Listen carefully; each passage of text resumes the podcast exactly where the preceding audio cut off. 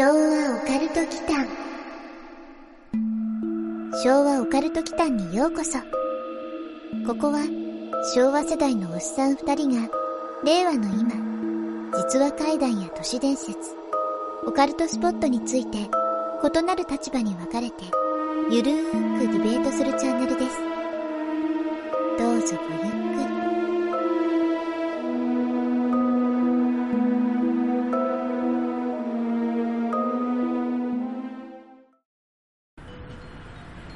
はい、えー、皆さん、こんばんはこ。んばんは。昭和オカルト機関のマサです。やすくんことやすです。というわけで、え今日は5月の15日か。はい、収録日15日です。はい、15日ですね。ゴールデンウィークも終わって、うん。陰鬱な毎日が、緊急事態も 延長されましたしね。やっぱりね、結局延長されましたうんね。予想通りというか。予想通りですね。まあね、これまで以上に、ポッドキャストとか、YouTube とかを聞く時間が増えたかな。うん。うんそうですね、我々にとってはね、ありがたいですねもううんすごいありがたいです機会が増えるってことなんで。なぜかね、そう、そうそうたるメンツの中に、なぜか僕らのチャンネルのアイコンがあるのが不思議でしょうがないんですけど、本当ありがたいですね。ランクインしてるとね、う嬉しいですね。ですね。一応なんですけど、うんまあ、あの、やすくんはね、あの、ご存知だと思うんですけど、全部これ思いつきでやってるわけではないので、一応ちゃんとね、構成は考えて、はい。うん、退屈しないように聞いてくれると嬉しいなっていうふう楽しんでもらえるようにには思ってるんですよね。で、ポッドキャストといえば、はいまあ、ポッドキャスト界のね、日本の、僕も実は昔からよく聞いていて、うん。最近ここ1年かなぐらいで聞き始めたところがすごい有名なところがあって、はい。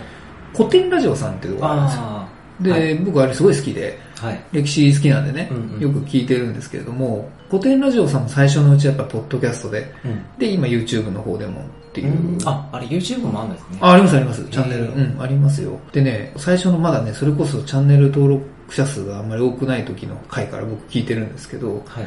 僕らもちょっとね、今回真似たいと思ってて。いや、もう全然ね、そんなかかけてるコストも時間もね、情熱も違うんですよ。ただ情熱は僕らあるじゃないですか。一応ね。うんお互いオカルト好きっていう。うん。はいで。そこを別に歴史の部分をパクるつもりは全くないんですけどど、何、どんなことを要求されるそうじゃなくて、いや、あの、あの、じゃあもうね、別に恥も外部もないんで言いますけど、はいあの、YouTube の登録をお願いします。そういうことか。そうそうそうそう。はいあの、いや、もちろん、ポッドキャスト用、まあ、ほぼラジオだから、はい全然、ポッドキャストの方も相性がいいんですよ。で、別にプレミアムとかないしね。うんうんうん YouTube プレミアとかこう登録する必要もないし、そうですね広告もつけてないんですけどね。うん。ただ YouTube の方は100人超えるとうん、独自 URL が持てるんですよ。確かそうですね。そう。だからまずはね、そこを目指したいなと。でも古典ラジオさんはもっとね、あからさまに言ってましたよ。はい皆さん、タダで聞いてますよねみたいな感じで言ってましたけど、いや、さすがだなと思って。うんなるほどブックの方だったかな古典さん、どっちだったかなああ、ああ、ああ。すごい、すごい面白いな、これ、と思って。まあ僕らは別にそんなね、ためになる話はしてないから、あれなんですけど、せめて YouTube 登録していただけると非常に嬉しいですと。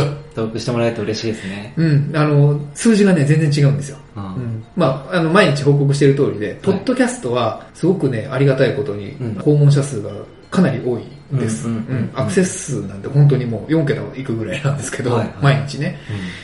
YouTube がね、でも目立たないというか多分ね、プレイヤーが多すぎるうん。うんでしょうね。あの、ひどい時は週末明けても何十回しか増えてない時とかがあって、うん本当ここの参入障壁っていううん。の高さをね、今痛感しているところですよ。そうですね。うん、でもちろんね、居場所は僕らはポッドキャストだなと思ってるんですけど、はい まああくまであの YouTube 側の方にもね、登録があると非常に、はい。そうですね。ちょっと苦しいかもしれないですけど、YouTube の方が、はいあの、少し早いんですよね。うん公開が。あ、はいです。うんはい。それを、うん理由にこう、登録してほしいっていう には、ちょっと理由としてはこう、そうそう。乏しいかななぜな。ら、あの、予約ができるから。公開予約そう、がね公開予約ができるんで、YouTube の方が早いんですよ。はいで、YouTube で公開した後に、XML のね、その、うんポッドキャスト用の XML を吐き出さないといけなくて、うんそれを僕が手動でやってるんですけど、はい仕事中に、あの、隙を見てやってるみたいな感じなんでね。それで遅れてるんですね。そうそうそう。それでね、タイムラグが若干あるっていう感じなんですよね。なので、ええ情報収集にこう余念のない方は、はいオカルトいやそこまでのね、価値が今のところはあるとは言えないんですけどね、位置つけられちゃいましたからね、この間。地味に聞いてる、ボディーブローが。でもそれもね、聞いてくれてるってことですから、そうですね。うん。あの、ぜひ、今後とも、あの、末永くよろしくお願いしますいたします。僕らはね、ずっと頑張っていくつもりなんで、はい。はい。ぜひよろしくお願よろいします。しくお願いします。シャレコは踏切タクシーうんちゃんやってた時の話を一つ某駅の脇に結構な交通量の踏切があるのですがそこで起きた話ですある雨の日の夕方踏切が鳴り始め私は先頭で停車しました。ふと踏切の向こう正面自転車で向かってくる若い男性に目が留まりました。傘は差していません。雨で急いでいるのかスピードもかなり出ています。徐々に踏切に接近する自転車。遠目では気づかなかったのですがどうにも様子がおかしい何かを振り払おうとする仕草に加え表情は恐怖に怯えている感じに見えました私は危険を感じクラクションを鳴らしましたが止まる気配は全くありませんやばいやばいと思った瞬間自転車は遮断機を突破し急停車しましたかなりスピードが出ていたので違和感のある変な止まり方をしたのを覚えていますそこへ電車が来ました。その瞬間は怖くて目をそらしていましたがどこからともなく子供の笑い声がはっきりと聞こえました。長い時間警察の方に聴取されましたがその間ずっと子供の笑い声が聞こえました。近くに子供なんていないのに。後日の業務中現場の踏切で以前子供の人身事故があったと乗客から聞かされて鳥肌が立ちましたなるほど。うん。これは踏切系のそうですね。踏話切で起こったまあ事故に関連した話なんですかね。タクシーの運転手って、はい結構その会議を経験しますよね。あー、よく話を知ってるっていうのは聞きますね。怪談師の人はいも、うん。DJ 坊さんとかもしょっちゅう言ってるじゃないですか。あなんかタクシーのうんちゃんにうん怖い話ありませんかっていつも聞いてますって言ってるでしょ。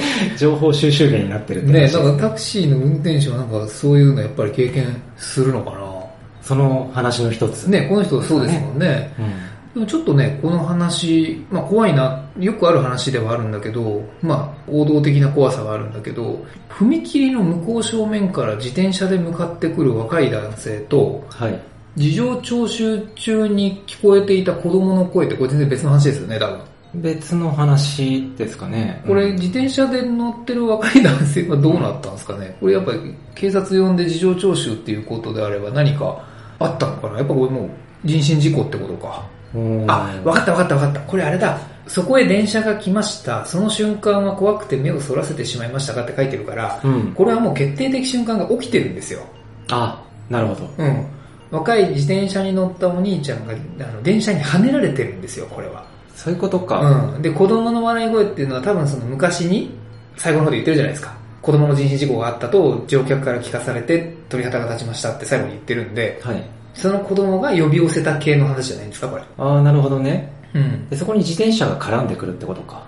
自転車に乗ったお兄ちゃんをこの子供が呼び寄せたんじゃない？あでなんでこの人に笑い声が聞こえてるのかはちょっとわかんないですけどね。次のターゲットなのあ。か、あ警察には聞こえてない風な話じゃないですか。あ。はい。っていうことでしょ？そうですね。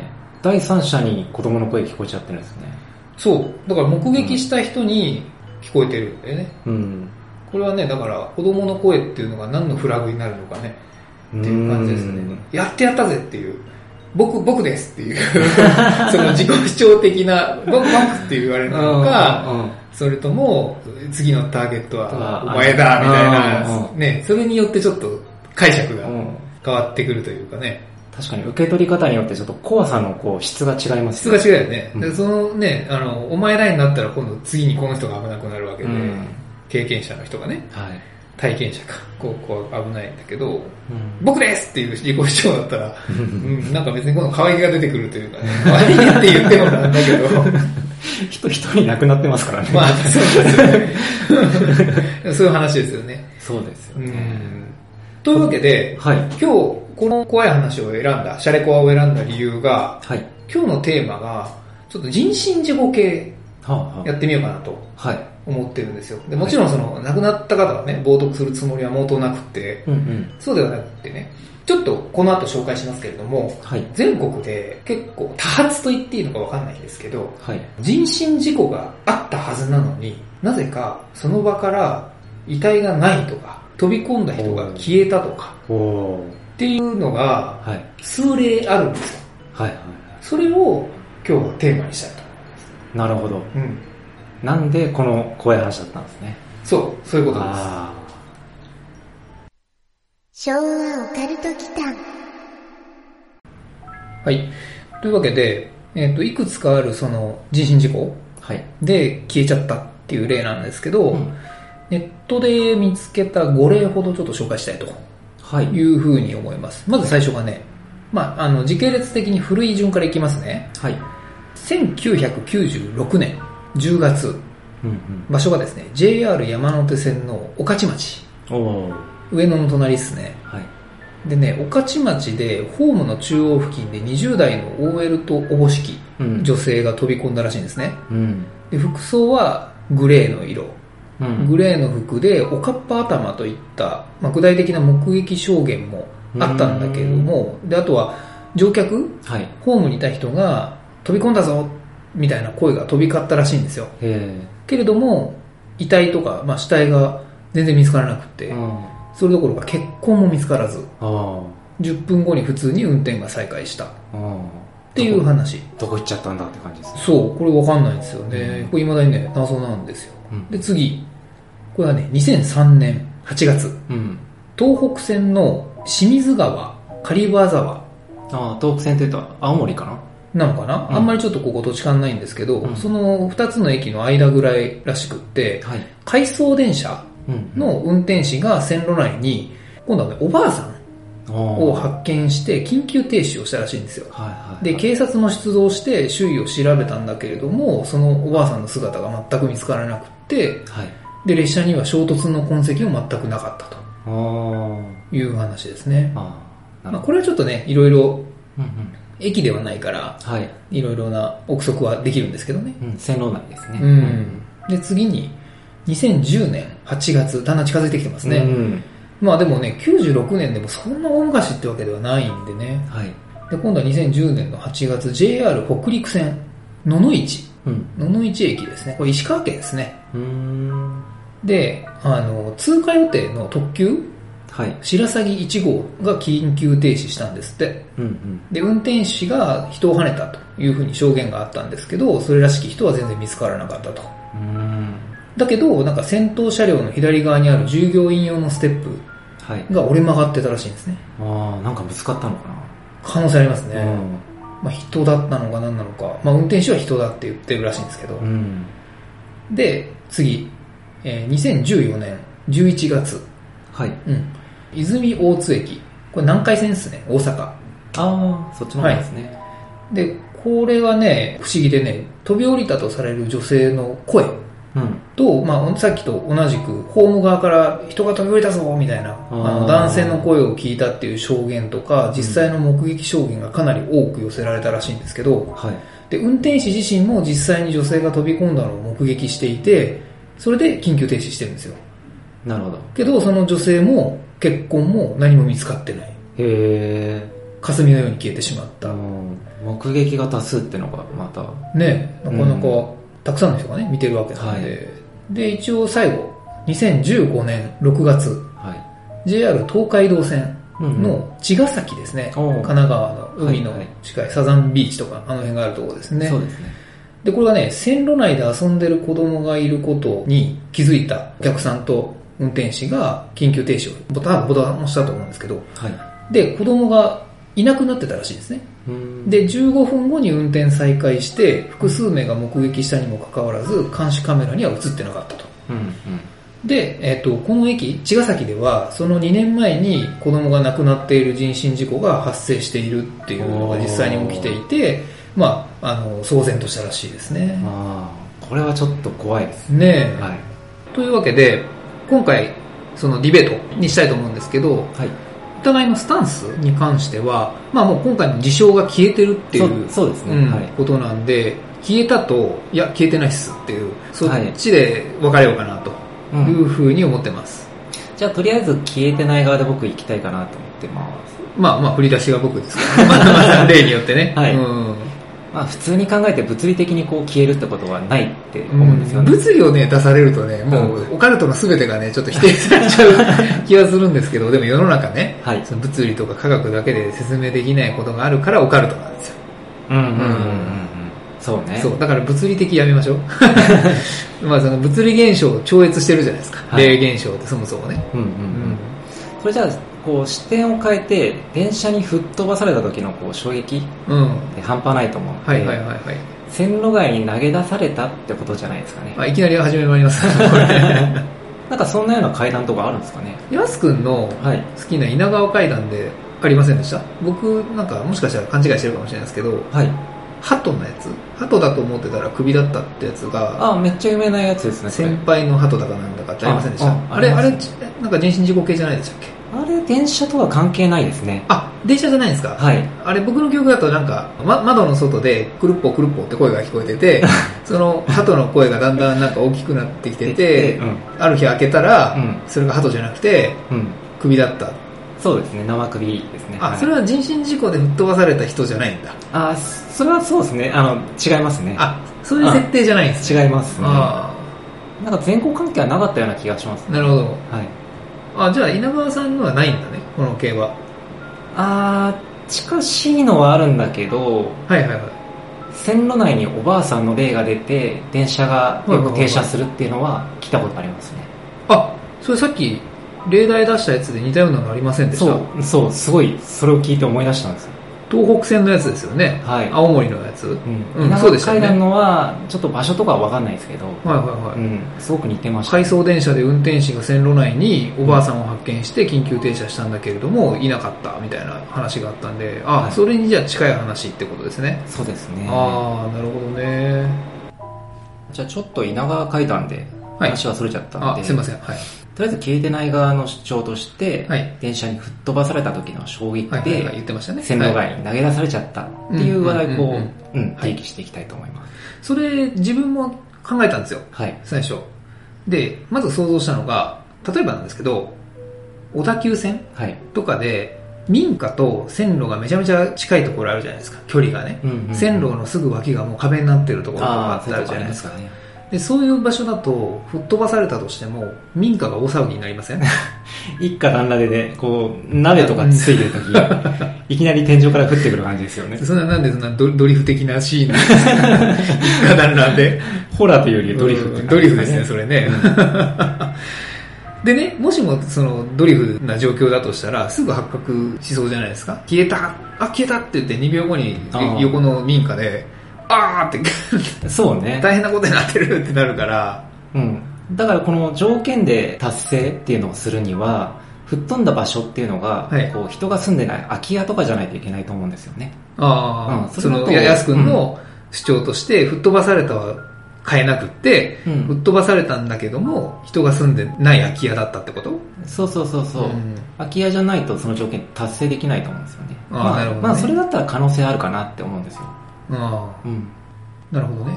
空き家とか、例えばね、空き部屋だとして、うんうん。匂いで発覚しないですかね。ああ、特殊清楚の人のブログとか読んでると、はいなんかものすごい匂いだったっていうのは言ってます、ですよね。あなんか人が亡くなって数日ぐらいすると、もう周りでもわかるぐらいすごい匂ってくるって、ああ、異臭ってや一周、つですうん、言いますよね。人がガラスぶち破ってくれば、こう管理会社ってのは発見するし、あ、空き部屋でもね。ああ例えばベランダに落ちたとしても同じことか。うん。あベランダにもしね、隣に住んでるだとして、隣が空き部屋だとして、はい。ベランダからものすごい匂い来たらやっぱり見ますもんね。うん。あと、ついでに言うと、ホームに電車が到着するときって、はい。だいぶ減速してるんで、あそこまで吹っ飛びますかねっていう疑問がちょっとありますね。あ。新幹線の通過駅とか、本当にこう、無産するらしいですね。無産、無産。霧のようにってことですね。ああ、まず言いますよね。はい。このニュースとかは新幹線ではないですもんね。うん、そうですね。あくまでこれは在来線の話ですからね。そこまで霧のように飛び散るかっていうと、ね、今すごい話してますね。これね、ちょっと怖い怖い話をしてますけど。はい。うん。だからそこまでのね、衝撃がなかったんだったら、そんなに言うほど吹っ飛ばないのと、うん。吹っ飛んだとしたら、吹っ飛んだ軌跡が見えません？うんうんそこだとね。あの、うんあ、さっき吹っ飛びましたよ、みたいな。うん。うん。そんな冷静な人いないと思うんですけど。そうね。無産、うん霧のように散るだから、そうそうそう。うん霧が舞ってるわけですよね。違う違う違う、それは違う、それは違う。霧のように舞ってたら、それはもうね、阿鼻共感ですよ、周りがね。でそれは消えたじゃなくて、もう人は霧のようにっていう都市伝説ができるだけで、今言ってんのは、ぶつかったはずなのにいないんですよ。うん。で、で、無産したとしたら、血しぶきとか残るでしょ？多分ね。と 思うんですけどね。今の話は違いますかそう在来線だから、減速しているところでぶつかって、やすくんの言うように、吹っ飛ばされて、どっかの空き家に入っちゃったとするじゃないですか。はい。そしたらさ、あの、ホームで見てる人が、それをだから目撃してるはずなんですよ。うんうん。なんか放物線描いてきましたよ、みたいな。っていうことがあるのかなっていうふうに思ったんですよね。ああ、なるほどね。跳ねられた部分までが、さっきのやすくんの主張で言うとね、はい。跳ねられたところまでが事実だとして、跳ねた痕跡みたいなのがやっぱりあるかないかっていうのは重要だと思うんですよ。そのうんうん、へこみとかね、血痕みたいなものを。うん。それの有無によってはね、まあなければ車掌さんの幻覚って話になるかな。車掌さんが幻覚見てるんですか、んあーでもね、あの、乗客とか、はい。ホームから見てるお客さんうん、うん。も同時に目撃している例も、さっきあげた例の中にあったでしょ、うんだあの人が飛び込んだぞとか言って言ってるわけですから、はい。複数人が同時に目撃してる。ああ、そうすると、はい。集団幻覚っていうカードがまだ残ってるんですよね。なんかそれ最後に引くべきカードじゃないですか、すごい、すごい苦しいカード出してきましたけど。で、だと、じゃあ集団幻覚だとして、人間の目は信用できませんよっていう主張だと思うんですけど、うんうんその、ホームのね、どの位置かにもよりますけどね、さっき挙げた例で言うと、南海線の泉大津の事件とかで言うと、もう2000年代入ってからじゃないですか。うんで最近の、比較的最近の話なんで、はい。ホームって絶対監視カメラとかついてません？ああ、ついてますね。ですよね。うんなので監視カメラの映像が残ってそうなんですよね。うんだから映像が残ってれば新聞のニュースにもならないし、記事にもならないはずなんですよ。うん決定的瞬間が撮れてれば。うん。人の目がダメなら機械頼りじゃないですか。あうあん。でも映ってたとして、はい本当に跳ねた瞬間に消える映像って、その真偽性っあて、いうのが問われないですかね？審議性ですか？うんああ、要するに、それを出したとして、本当なのに信じてもらえないってことですか？ん。南海電鉄が出してきたぞ、こんなのみたいな 感じだけども、あの、ホラー会社が作ったフェイク映像みたいにってことかな。うん、そうね。だとしたら余計に出せないってことは、やっぱりそれ消えたってことなんじゃないですか？そうか。あまりにも凄惨な様子が映ってて出せない。はい。つまり消えてなかった説。ああ、あくまで消えたわけじゃなくて、本当は映ってたんだけれども、うん。あまりにもちょっとグロくて、そうそうそうそう。でもですよ、それ、はい警察には出せません？あー、別に、まあ、バラエティィ番組に出さなくていいわけでうん、警察には証拠品として、あー、証拠 VTR ってやつ、ね。そうそうそうそう、出せると思うんですけどね。なん。かでも微妙かもしれませんね。うん。で今回ね、ギャグ路線、まあギャグ担当としてはね、そのあの、ガンツトークでちょっかいけいけそうと思ったんですけど、今日はちょっとね、そういうのなしでね、大丈夫そうなね、気がしますけど、やすくん、ガンツわかります？あー、なん？か映画で見たような。なんか珍しい、うん 珍珍しく知ってた。確かにエネルギー切れになるとなんか消えるとかでしたっけエネルギー切れですか？うん違う。なんですかロボビタン A 的なやつですか？違う違う、ガンツは、まさに今日のテーマに近いはいはい。話で、主人公の黒野圭君が、地下鉄で電車に跳ねられたところからスタートするんですよ。あー。二宮君が実写で。やってたやつ、うん見たって言ってませんでした？うん見た見たそうそうですよね。思い出したで、それで消えちゃって、はいまさに死んだ瞬間に転送されて、うん今僕らが収録してるこの マンションみたいなところに飛ばされるんですよ。えー。じーじーって飛ばされてきて、かそう。で、黒い球体があってうん、うんうん。新しい朝が来たって言って始まるんですよ。あそんなだっけそうそうそう、無茶なゲームがあって、全然覚えてないですね。覚えてないね。確実に見てんだけどね。うん、ちょっとガンツネタはじゃあ出せないな。これ以上無理だ。はガンツはごめんなさい。い、はい。ただね、こうはいまだ可能性はあるんですよ。お、はい。さっきの跳ねられたところからの派生なんだけど、ああ、まだそこにこだわるんですね。はい。はい。跳ねられる、はい。空を舞う、はい。そして、とはいあの道路を行くトラックの荷台に乗っかるっていうのはどうですかね。ん？跳ねられる、跳ねられる、空を舞う、空を舞う。道路を行くトラックの荷台に乗っかる。なんかこのリズムが歌みたいに聞こえたんですけど、なんかすごい良かったですね。言い方の問題かな。跳ねられる空をなんかそれ聞いたことあるな。道路のトラックに乗っかるみたいな。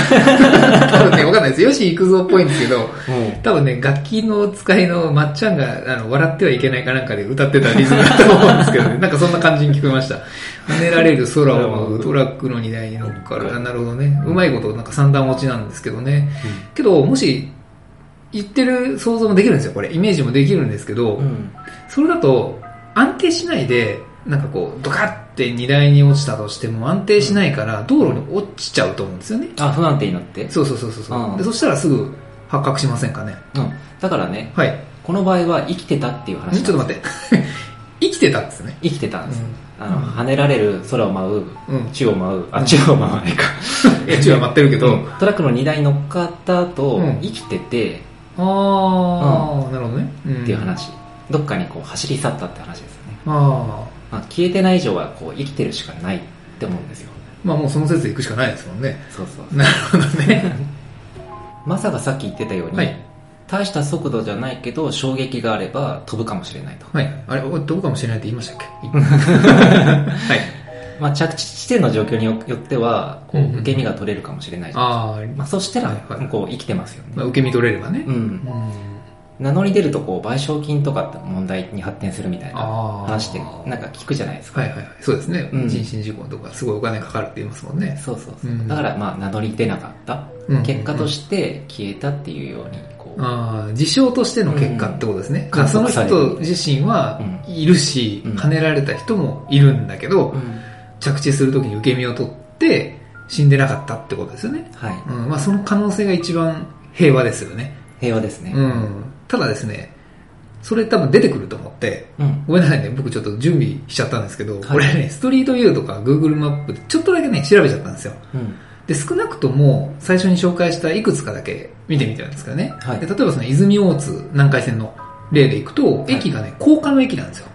上の方にあるやつ。で、今の安くんの話って、すぐ横にね、高速道路とかが通ってないと、はい。成り立たないんですよ。うん国道とか、大きめの国道とかがないと、ねトラックの2台っていうぐらいだったらね。はい。ただね、線路からその場合かなりね、今回の泉大津とか距離があって。ちょっと難しいんですよね。で、山手線の御徒町はいも、これは僕らもほら山手線よく乗るからうん。知ってる通り、これも高架なんうんですよ。高価ですね、あそこ。だからね、周りはどちらかというともう人が歩いてるようなところの方が近くて、国道とかはないんですよね。とすると、こう、はい。屋根に着地してあ、、民家のね。うん、逃走したとかじゃないですかね。うんうんうんうん。いや、これも厳しいかな。なんかふとこう気づいたんですけど、はいはいはい。マサのペースに乗せられてるから。そんなことないですよ。そんなことはないです。うん。あそもそも消えるとして、うん。どうして消えたんですかね？ん？あ、ん？あ、僕の方ですか？うん。あ、そこに行きます？そう。そこに気づいちゃいました？ディベートだからさ、こう、はいはいはいどっちかを証明するよりもまず先はいはに消えたと主張する側のはい根拠っていうのを知りたいかなと思って。あ、僕の？うん、どうやって消えたの？そっち攻め、そうんそういう攻め方にします？はい。なるほどね。じゃあ言いますけど、はい。消えたっていう主張をする時点で、はい。もうオカルトなんですよ。確かに。そうですよね。わかります？これわ。かりますそもそももうガンツとかの話しましたけど、はい。消えたと主張する時点でもうすでに物理的とか論理的とか一切関係ない話なんで、なるほど。それを求めるんだったら、だいぶ僕飛ばしますけどいいですか？はい。はい。えっとね、異世界転生かな？ラノベ展開来た。あの時、俺は社会に絶望して死んだ。はずだった。それが、なんでこんな剣と魔法のファンタジー世界にいるんだ？っていう、こう、もういくつあるかね、今わからないたくさんある異世界転生系のあれの導入としてはもうこれぴったりなんですよね。それ主張されるとさ、もう議論にならないんですけど。分かってます。分かってますよ。分かってます。よく分かってるんですけど、はい。だからね、その消えてない側をね、否定する立場でもう僕やるしかなくて。ただまあ、やすくんのね、はいいう、その、跳ねられたけど、その、実は生きていて、うん受け身取って、逃げてる説と根本は一緒なんですよ。うんうんこれね、死ななくてよかったねっていうことではね。うん。なんか、いい話風に言ってますけど、はい。消えた説はもっと脆かった 説のね、説根拠がね、異世界転生って言っちゃってますからね。うん。そう、だから大体この異世界に飛ばされた瞬間に、うん。女神様とかがね、うん。目の前にいて、あれ？あれ？俺跳ねられたはずなんだけど？みたいなうん。感じになって、うん。女神様があなたにチートステータスを一つあげましょうみたいな話になって、異世界が始まるんですよ。その人にとっては、すごくね、次のいい人生が待ってるんですよ。なるほどね。そうそう、チート的な。うん、最近そんなん見たけどさ、たくさんね、ありますよね。うん、だからそういう世界に行ってれば幸せじゃないですか。うん幸せだねうん、っていういい話ね。もう消えた説はね、それぐらいしかね、主張できないですよ。うん、まあ、他にね、その消えたことを主主張するはい。にはもう冒頭で紹介したいくつかの消えちゃった事例のニュースしかないんですよね。うんうんうんでも答えもないんですよ。だ他の案件、消えなかった件の方がやっぱり多いんで、うん。消えた場合はもうあれぐらいしかやっぱ例がないんですよね。うんだからまあ蜃気楼とするには、車掌さんが衝撃を感じてるわけで、うん。幻ではない。だからどういうわけかはもう消えてしまったとしかもう言いようがないんですよね。フィラデルフィア実験的なことはないですかね？ああ懐かしいですね。うんあの、アメリカの、あれですよね、あの、エルドリッチかなんかの Philadelphia Experiment あ、そうそうそう、映画、そうですね。ありましたね、ありましたね。前なんか MMR でもあった気がするな。ちょっとウィキを見ました。概要を説明しましょうか。うん。あのね、ニコラ・テスラがね、関わっていた説が最近あるらしいんですよ。この間ちょっとニコラ・テスラの映画見たんですけど、うんまあそこにはね、これのことは書いてなかったんですけど、これもともとは概要としては、戦争の時に、その船をステルス製にしたかったんですよね。あレーダーに引っかからないようにするために磁気をまとって、っていう実験から始まってるはずなんですよ。うんうんうんで、それをやった結果、あの、秘密裏にね、うん大規模に行ったら、レーダーから消えるどころか物理的に消しちゃって、2500キロ以上離れた他の港に瞬間移動しちゃったっていう話なんですよ。だからまあ、話としては、突然目の前から消えたんですよね。うんでも数分後、戻ってきたんですよ。うん。うんま。た、同じ場所にね。はい。で、その戻ってきたんだけれども、まあこれちょっと今回のテーマとは全然違う話なんだけど、うんうんこの Philadelphia Experiment の怖いところは、乗組員が全員死んでて、うん。なんだけれども、死に方が異常だったっていう話なんですよね。うん。体が、まあ突然燃え上がったとか、衣服が船体に焼き付けられていたとか、うんその、船にのめり込んでたとか、うん。のめり込むって違いますよ。その、うん。船大好きってわけじゃなくて、オタク的な意味じゃなくて、そうそうそう、物理的に。物理的にね。物理的になんかもうこう埋まっちゃってたとか、突然凍りついてたとかね、うん。うん。壁の中にこう半分だけ入っちゃってるとか、うん。で、なんか実験自体は成功したんだけれども、行方不明、死亡が16人、で発狂したものも何名かみたいな、あ、全員死んだわけじゃないのか、みたいなのがその Philadelphia Experiment って言われているものなんで、だから今回のとはちょっと違うんだけれども、うん。いきなり目の前から消えたっていう意味では一緒かもしれないですね。そのステルスの実験のところですよね。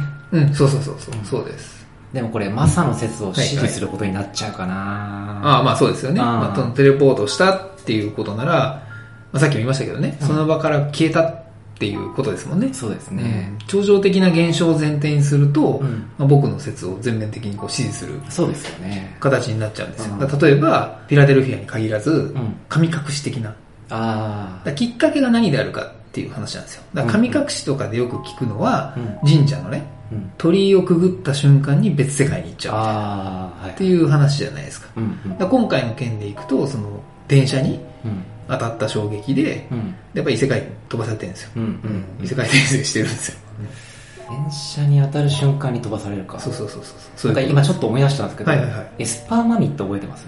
いや、それは、あもう藤子先生のやつですよね。はいはい。テレポーテーションのやつですよね。そうはい。テレポーテーションするきっかけが、はいこうビーズが当たる瞬間、あー、懐かしい。うん、そうでしたね。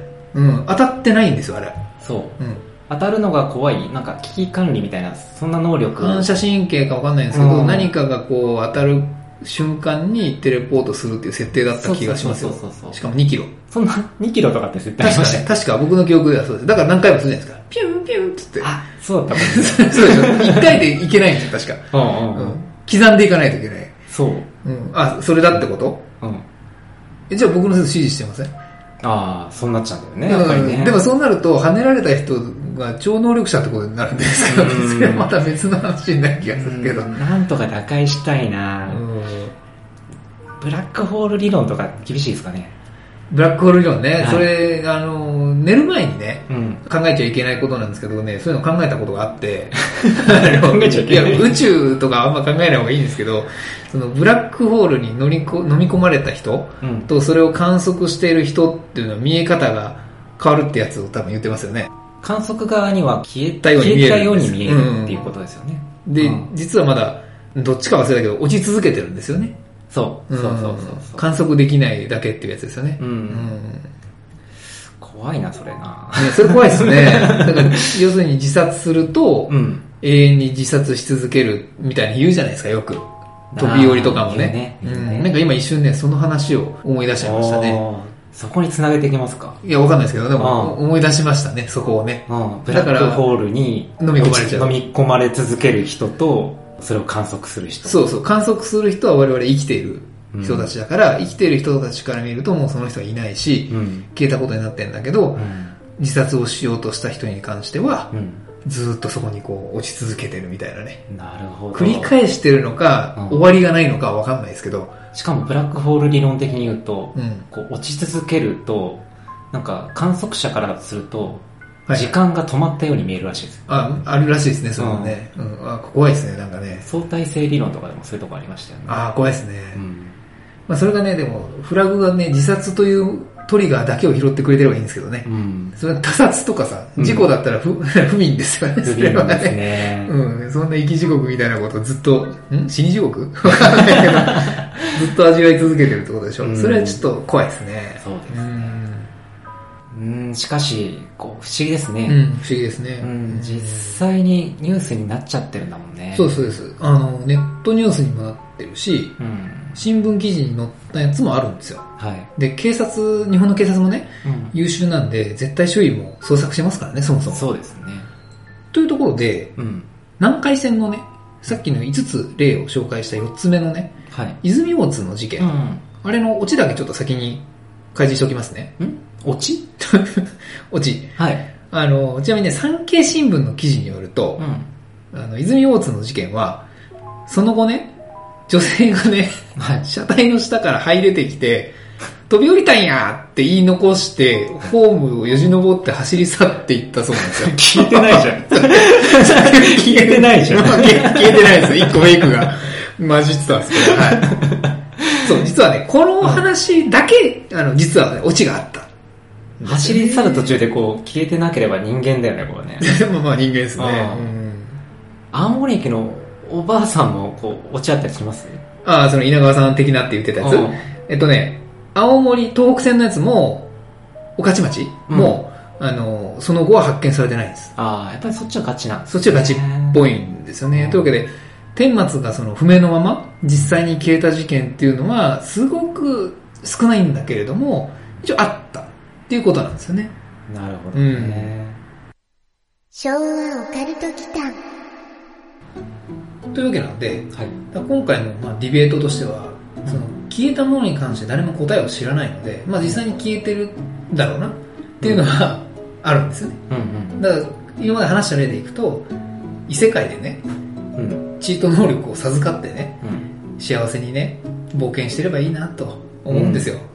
今、すごいいい話まとめようとしてますけど。ブラックホール的なね、うんその、大変な方じゃなくて、うん違う世界で、元気にね、そうね。頑張ってくれてればいいかなって。ブラックホール説はこう、悲劇だもんな。救いがないですよねうん。それは救いがないんですけど、やすくんそういえば見たことあります？そういうの。そういうの？人身事故。人身事故？うん。人身事故、直には見てないですかね。ああ、僕ね、あるんですよ。例 例によってあるんですよ。はい。だからね、霊的なもの僕見ないんですけど、そういうものには結構遭遇する方なんで、人コアっていうかね、なんかね、いや、あの、見たわけっていうか、乗ってた。うん。乗ってたんですよ、僕、その電車に。で、乗ってる電車が人身事故にあって止まったことがあるんですよ。うんで、前の方じゃなかったんで、そこまで衝撃はなかったんですけど、でもね、なんか硬いものに乗り上げた感があったんですよ。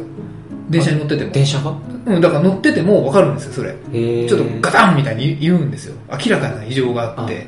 衝撃が来るんです来る来る来へる。で、しばらくして止まって、車掌さんが結構慣れてる人多分いないと思うんですけど、うん。だいぶ混乱しながらうんアナウンスが流れるんですよ。うん。緊急停止いたしました。緊急停止いたしました。ただいま、えー、ただいま、えー、みたいな感じで、あの、なんて言っていいのかみたいな感じあで、で、大体みんな察してるんですよ。そうそうそう。で、うんざわざわってしだすんですけどあ、で、みんな、ああ、やっぱりね、みたいなうん。感じになるんですよ。でもそれはね、人とは分かんないんですよ。うん。ちょっと田舎の方だったんで、うんもしかしたら動物の可能性もあるんですけど、で車掌さんって小石でも気づくらしいんですよ。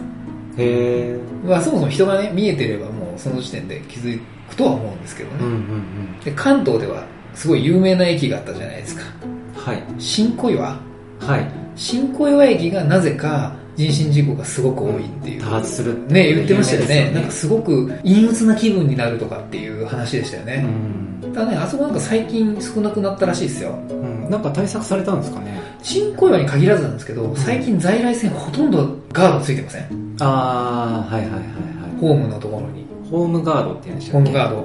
あれ昔なかったですもんねう。ん。逆にあれが国家あるのかな？うん、逆にね、今が安全すぎて、うん。大江戸線もね、確かなかったはずなんですよ、しばらく。うんだから逆になんか今もうあることに慣れちゃっていて、うん。うん。ない田舎の駅とか行くと、んちょっと怖いですよ。ちょっと怖いですね。落ちちゃうね、感じが猛スピードでこう、うん来るんでねう。ん。なんでしょうね、今、うん。さっき話したけど、そのホームガードもそうですけど、はい。話の中に出た監視カメラうんとか、囚人監視が今だいぶ昔と違ってあるじゃないですか、SNS とかもね。そうですねだ。ね、人の死をそうネタにはする気は全くないんですけど、うん。消えたっていうことに関しては、はい。すぐに話題になると思うんですよ。うん。その場合はね、その人死にが出てないっていうことなんで、はい。都内とかだったら、なんかちょっと見に行ってもいいかもしれないですね。そうですうね。ん、なんか僕がね、それで異世界に行ければね、うん。それでね、行くチャンスがある。ガンツは行きたくないです。ガンツはやりたくないです、僕。うんあれはちょっと救いがないんで、僕はちょっとガンツはやりたくないんですけど、異世界行ってみ異たい。世界は行きたい。あ、そう。そこがね、もしかしたら扉になってるかもしれないんで、チート能力をもらって、僕もケント魔法の世界にちょっと、この世をもう捨てていきたいですね、なんて思うんですよね。うん。なんかあったらね、ちょっと見に行ってもいいかもしれないですね。はい。うん。じゃあ、そんなわけで今日はこんなところで。はい。あはい。ありがとうございました。りがとうございました。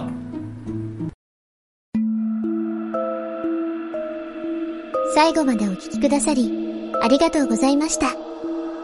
チャンネル登録もよろしくお願いしますね。